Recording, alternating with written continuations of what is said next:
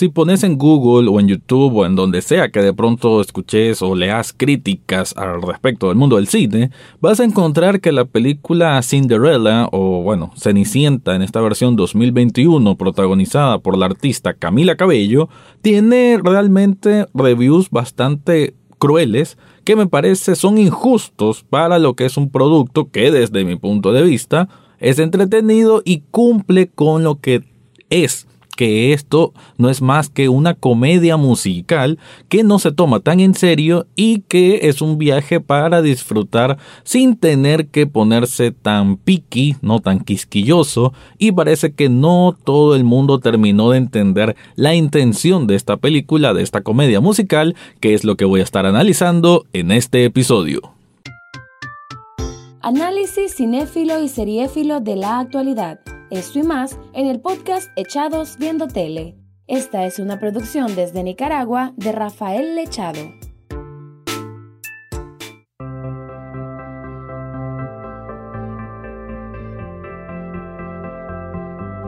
Bienvenido o bienvenida a un nuevo episodio de Echados Viendo Tele, el espacio para escuchar críticas, comentarios, opinión del mundo de las series y algunas veces de películas. Tengo creo que los últimos tres o cuatro episodios de este podcast que me he quedado mucho con la plataforma Amazon Prime Video. Creo que eso dice de que, bueno, han tenido una buena estrategia para crear contenido, para lanzar contenido y como que han apuntado a distintos aspectos, ¿no? ahorita estoy viendo Nine Perfect Strangers por decir algo, que creo que el próximo episodio a eso lo voy a dedicar.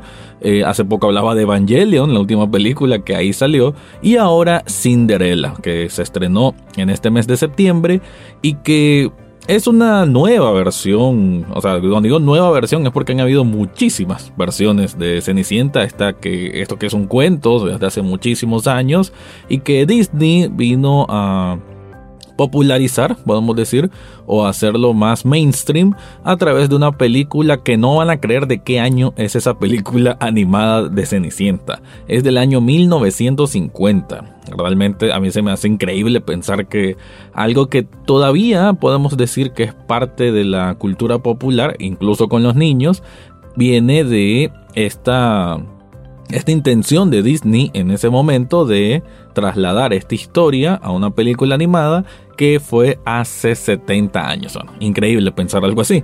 Pero además de obviamente de esa versión de Disney, hay muchísimas otras versiones. No puedo decirme o jactarme de que la he visto. Realmente he visto quizás parte de esas películas. Nunca me ha interesado demasiado. Y quizás es porque ahora he aprendido de alguna forma a no despreciar los musicales. Recuerdo que si le preguntara a Rafael de hace unos 7, 8 años, diría que los musicales son una pérdida de tiempo. Por eso, de alguna forma, entiendo los que tienen esta resistencia o, o, que sienten una barrera para ver un musical porque sienten de que no le entienden, que es soso, que es bobo que porque no hablan normal, porque tienen que hablar cantando. Yo entiendo todo esto, ¿no? O sea, a mí esta fórmula, esta magia Disney nunca me ha gustado demasiado o quizás ah, ya a mi edad lo siento muy muy infantil, pero bueno, cada cosa pues tiene su valor según hacia el público que está enfocado. Aquí Cinderella, aunque es cierto que apunta a un público joven, no apunta a un público meramente infantil. No apunta tampoco a, como miré unos youtubers que decían de que apunta a los fanáticos de Camila Cabello. Creo que tampoco, porque a mí la película no me disgusta. No voy a decir que la pasé mal, porque no la pasé mal, de hecho la pasé bien. Pensé que me iba a aburrir, pero no.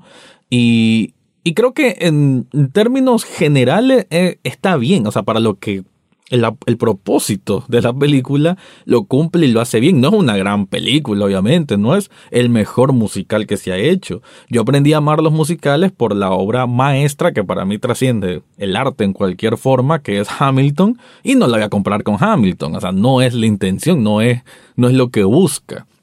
Es simplemente una, e insisto en este término, una comedia musical que a como hay partes que cantan, hay partes que es comedia y que obviamente comedia romántica porque es la historia de Cenicienta. ¿Cuántas veces no se ha escuchado o se ha visto la historia de Cenicienta? Sin embargo, me gusta, me gusta que sí sepan actualizarlo, sí sepan modernizarlo y adecuarlo a 2021. Creo que es una película que, que otro tipo de tratamiento la pudo haber arruinado en el sentido de ser muy cultura woke, ¿no? Cultura de, de todo lo que hay ahora, ¿no? De, de, de, lo políticamente correcto y todo, todo esto que no voy a adentrarme al respecto, pero que aquí tiene esos elementos, pero salen de forma orgánica, se siente natural. Creo que ya a esta altura el cine sí ha aprendido a, a colocar este tipo de, de temáticas, de realidades, de una forma que ya no se sienta que lo tienen que hacer porque para quedar bien, sino que ya se sienta natural a como, a como debe ser, ¿no? La inclusión de raza, de sexualidad, de todo, tiene que ser algo natural, no que lo pones solo por, por curarse en salud. Y en ese sentido me parece que lo cumple, a como lo dije antes, bastante bien esta película Cinderella que, insisto también, me llama mucho la atención que tenga crítica, bastantes críticas negativas, porque simplemente siento que esos que están haciendo esas críticas no terminaron de entender o son muy Disney fan, querían ver la misma película de toda la vida, de la misma historia de todo hace 70 años y no evolucionar a ver algo distinto. Esto es mi impresión. Esto, obviamente, yo en estos podcasts, en estos episodios del podcast, jamás digo spoilers, pero en la parte segunda sí me voy a meter un poquito más a, a, detalle de algunas cosas que pasan, pero no te preocupes, no te voy a dar spoiler. Así que antes de llegar a esa parte, te quiero contar algo.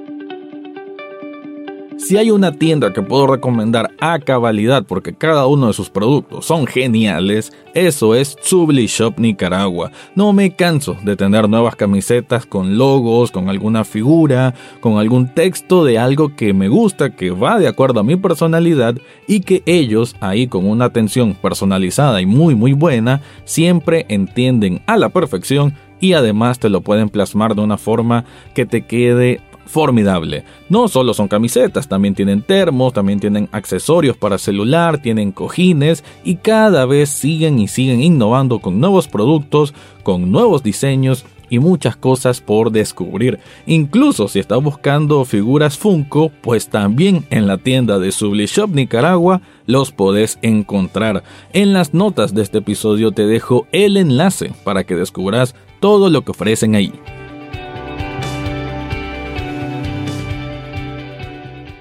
Obviamente cuando hablamos de un musical o comedia musical, a como he insistido que hay que, esa es la forma pues que hay que nombrar Cinderella 2021, es, bueno, las canciones que van ahí. Uno de los señalamientos que tienen varios es que las canciones no son originales, que no hay un esfuerzo, que hay canciones que solo están ahí por, por gozar de popularidad, como que, ah bueno, y otros que dicen de que hay una mezcla como muy extraña de las canciones.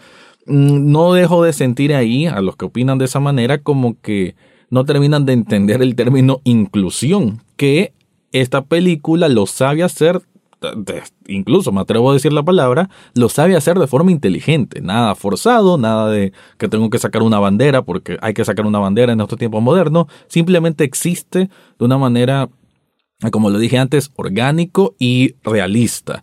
Entonces las canciones de, de, alguna forma también representan esa inclusión, esa variedad, que como dicen en la variedad está el gusto. Y creo que esta película agarra muy buen gusto por eso. Claro, se inclina más por canciones pop, por canciones pop rock.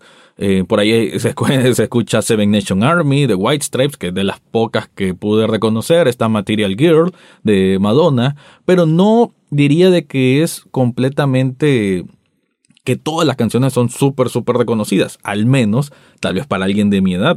Hay canciones ahí que una, entendí que eran de Ed Sheeran y cosas así, como no, escucho, no escucho esa música, pues ya se me escapan. Ahora, la película sí, en cuanto a la parte que se le puede, bueno, sí, las debilidades que puede tener, digamos que el comienzo no termina de asentarse bien las bases de qué es lo que quiere contar o cómo lo quiere contar.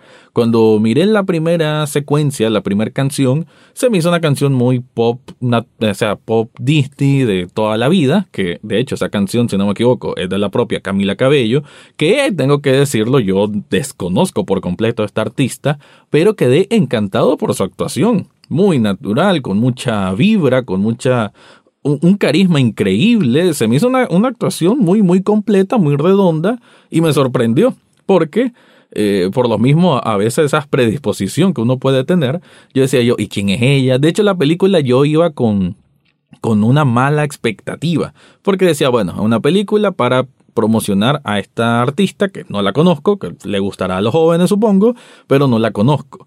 Y sin embargo, no lo sentí así. De hecho, me gustó, me, quedo con ese carisma que imprime en cada una de las escenas y también debo decir talento para la comedia, porque a algunas personas les puede salir y a otras del todo no les puede salir.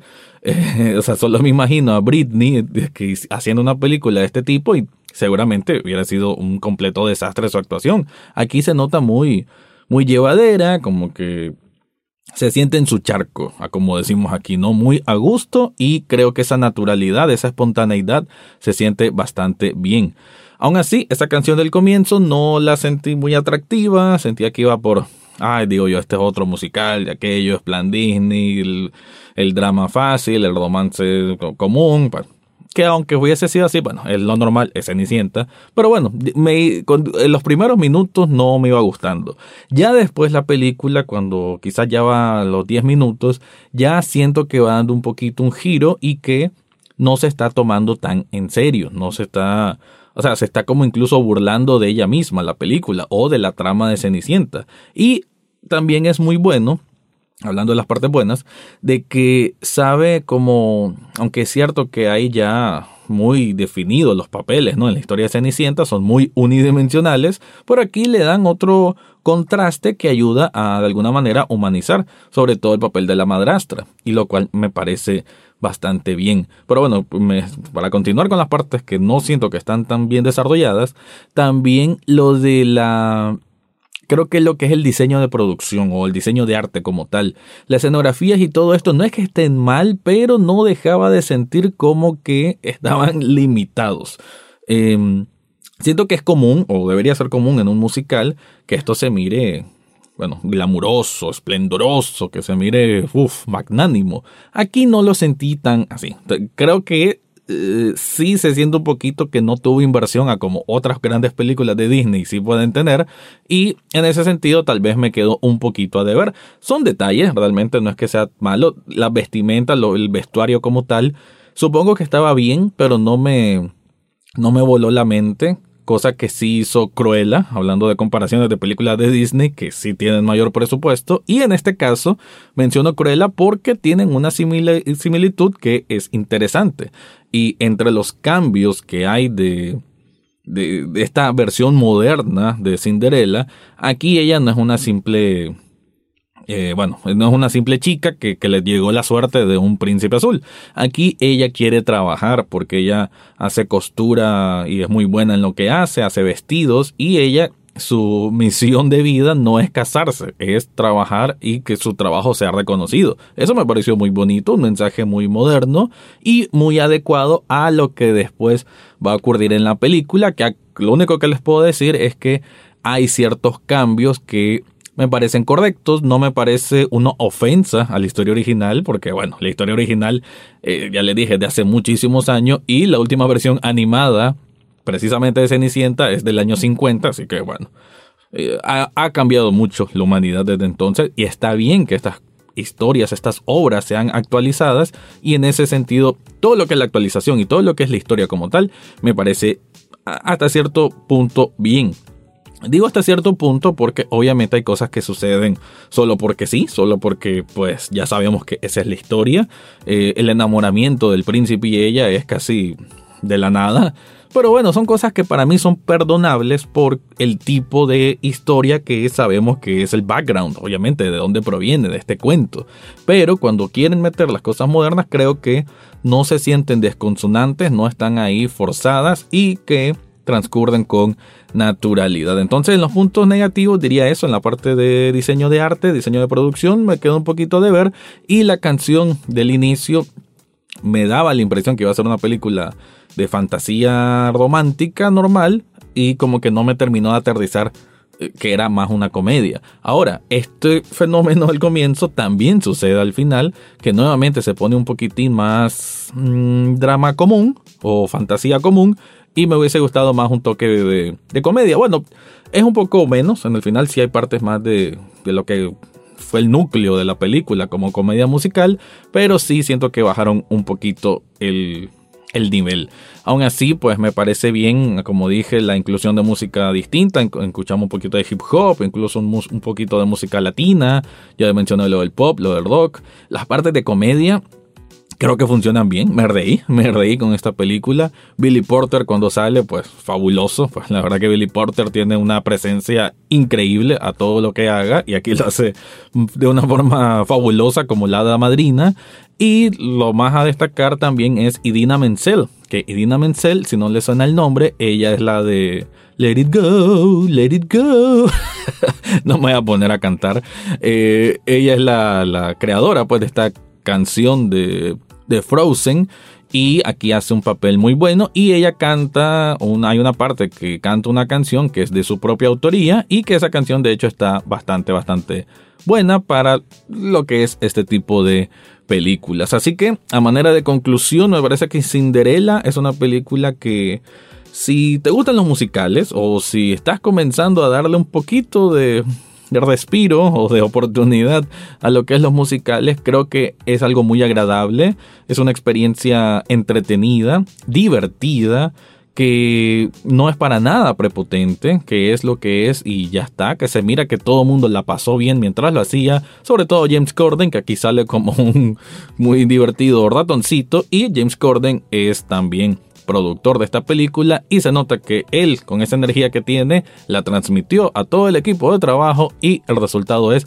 algo que se disfruta tanto por el espectador así como ellos lo disfrutaron haciéndolo. Con esto me despido. Antes de irme te recuerdo que en las notas de este episodio te dejo un enlace de coffee.com pleca echados viendo tele donde puedes hacer una donación de un café virtual. Un café virtual apenas cuesta un dólar y con eso ya estás apoyando este proyecto. Ahora sí me voy, ese fue mi review de Cinderella 2021. Eso fue todo por hoy en Echados Viendo Tele. No olvides suscribirte desde tu sitio favorito, ya sea Spotify, Apple Podcast, Google Podcast o hasta en YouTube. En las notas del podcast encontrarás el acceso a Facebook, Twitter e Instagram, además de cómo hacer una donación de un café virtual a este programa. Gracias por escuchar y serán hasta la próxima semana.